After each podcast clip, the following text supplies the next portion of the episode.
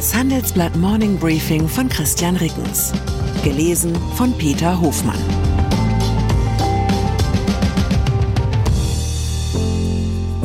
Guten Morgen allerseits. Heute ist Donnerstag, der 22. Februar 2024. Und das sind unsere Themen. 769 Prozent Gewinnzuwachs dank KI, starke Zahlen von Chiphersteller Nvidia. Reformbooster und Dynamisierungspaket, die Worthülsenproduktion der Ampelregierung. Bis zu 52 Monatsgehälter Abfindung, wie Bayer Mittelmanager loswerden will. Nach einer kurzen Unterbrechung geht es gleich weiter. Bleiben Sie dran. Die Welt steht vor gewaltigen Herausforderungen. Zum einen die Energiewende voranzutreiben und gleichzeitig den Klimawandel einzudämmen. Und auch der Energieträger Wasserstoff gewinnt weltweit immer mehr an Bedeutung. Doch wie geht es weiter? Erfahren Sie mehr auf dem Handelsblatt Wasserstoffgipfel 2024 am 12. und 13. Juni in Essen. Infos unter handelsblatt-wasserstoffgipfel.de. Mit dem Vorteilscode Wasserstoff 2024 erhalten Sie einen Rabatt von 15% auf die Tickets. Technologie die Erfolgsgeschichte des Chipkonzerns Nvidia geht weiter. CEO Jensen Huang konnte gestern einen Umsatzsprung auf 22,1 Milliarden Dollar im vierten Quartal 2023 bekannt geben. Das entspricht einem Zuwachs um 265 Prozent gegenüber dem Vorjahresquartal. Noch deutlicher fiel der Sprung beim Nettogewinn aus. Er stieg um 769 Prozent auf 12,3 Milliarden Dollar. Die Aktie von Nvidia legte nachbörslich um mehr als 10 Prozent zu. Sollte sich dieser Trend heute verfestigen, würde Nvidia Amazon gemessen an der Marktkapitalisierung überholen. Haupttreiber für den Nvidia-Erfolg, der Konzern liefert mit dem H100 den begehrtesten Chip für anspruchsvolle Anwendungen im Bereich der künstlichen Intelligenz. Bundesregierung was Nvidia in Sachen KI ist, das ist die Ampelregierung in der Schlagwortproduktion, unangefochtener Innovationsführer. Gestern gab es schon wieder einen neuen Begriff. Mit einem Reformbooster will Robert Habeck die deutschen Wachstumsaussichten reanimieren. Das sagte der grüne Wirtschaftsminister bei der Vorstellung des Jahreswirtschaftsberichts, über den das Handelsblatt bereits vorab berichtet hatte. Man darf hier getrost eine gewisse Nähe zum bereits bekannten Habeck-Konzept der transformativen Angebotspolitik unterstellen. Finanzminister Christian Lindner FDP hatte zudem angekündigt, dass sich die Ampelkoalition auf ein Dynamisierungspaket einigen werde, was nach einer Ausstattungslinie für eine Mittelklasse-Limousine klingt. Derweil hängt das Wachstumschancengesetz der Regierungskoalition auch nach der gestrigen Sitzung des Vermittlungsausschusses im Bundesrat fest mit unklarer Bleibeperspektive. Das wirft die Frage auf, braucht Deutschland statt solcher Schlagworte nicht endlich konkrete Maßnahmen, zum Beispiel in Form eines transformativen Dynamisierungspakets oder eines Wachstumschancen-Angebotsboosters? Im Ernst, Sie und ich und insgeheim auch die Spitzen der Ampelkoalition wissen natürlich genau, für welches Problem die immer neuen Worthülsen stehen. Die Bundesregierung muss in Sachen Wachstumspolitik endlich aus dem Reden ins Handeln kommen. Der Wirtschafts- und der Finanzminister verfolgen hier erkennbar unterschiedliche Konzepte. Es mag ein altmodisches Konzept von Führung sein, aber wahrscheinlich wäre es hilfreicher, wenn der Bundeskanzler sich in dieser Sache zuständig fühlen würde. Unternehmen. Bei Bayer hingegen scheint es das Verb zaudern nur noch in der Vergangenheitsform zu geben. Konzernchef Bill Anderson hat das Ziel ausgegeben, die Führungsebenen des angeschlagenen Unternehmens weltweit auszudünnen und die Entscheidungswege zu vereinfachen.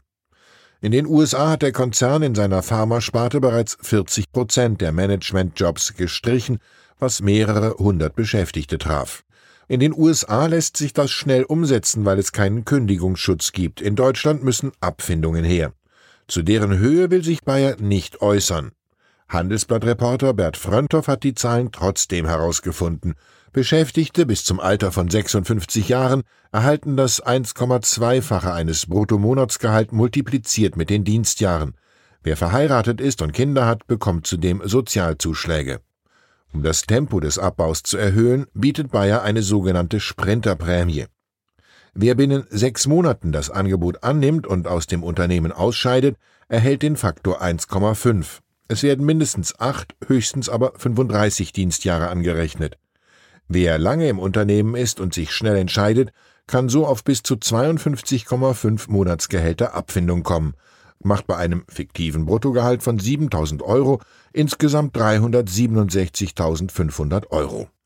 Die von Bayer verwendeten Faktoren 1,2 und 1,5 sind deutlich höher als das sonst bei Abfindungen übliche halbe bis ganze Monatsgehalt pro Dienstjahr. Man muss als Konzernlenker schon sehr tief überzeugt sein von der Nutzlosigkeit der eigenen Mittelmanager, um ihnen so viel Geld fürs Verschwinden zu zahlen. An ihrer Stelle sollen bei Bayer neu formierte flexible Teams treten, die eigenverantwortlich entscheiden. Dynamic Shared Ownership, DSO nennt sich das Konzept bei Bayer, eine Abkürzung, die übrigens auch für Deep Sky Object steht, für weit entfernte Himmelskörper außerhalb unseres Sonnensystems. Siemens. Wir kommen zu einem weiteren Problembären im DAX. Vor der Hauptversammlung am Montag erhöht Siemens Energy-Chef Christian Bruch den Druck auf die verlustreiche erneuerbare Energiensparte des Konzerns.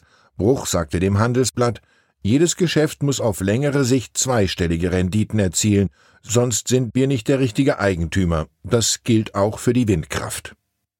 Siemens Energy hatte im vergangenen Geschäftsjahr wegen der Probleme im Geschäft mit Windkraftanlagen einen Rekordverlust von 4,6 Milliarden Euro erzielt.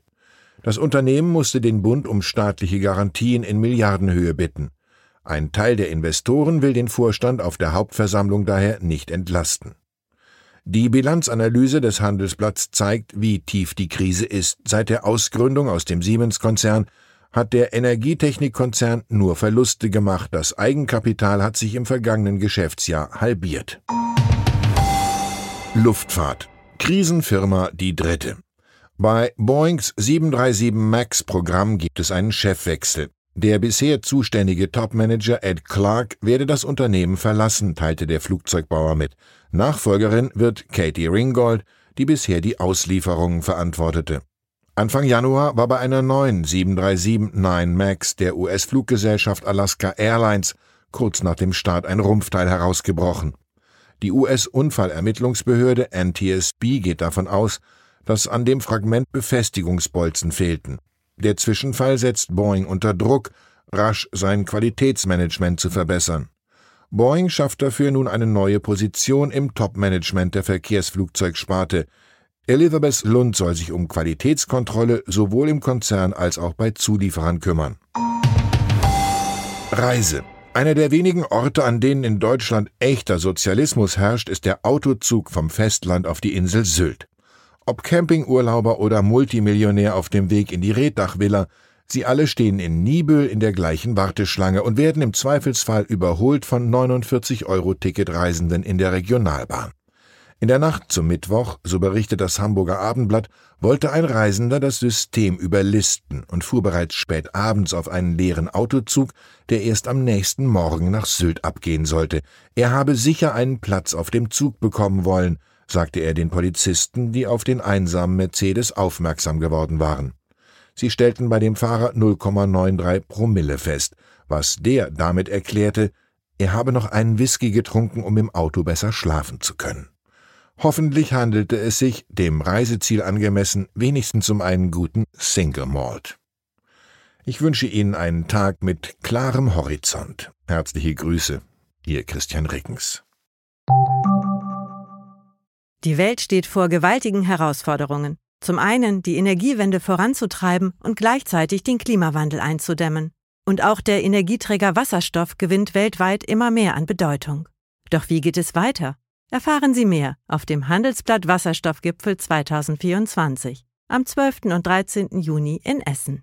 Infos unter handelsblatt-wasserstoffgipfel.de. Mit dem Vorteilscode Wasserstoff 2024 erhalten Sie einen Rabatt von 15% auf die Tickets.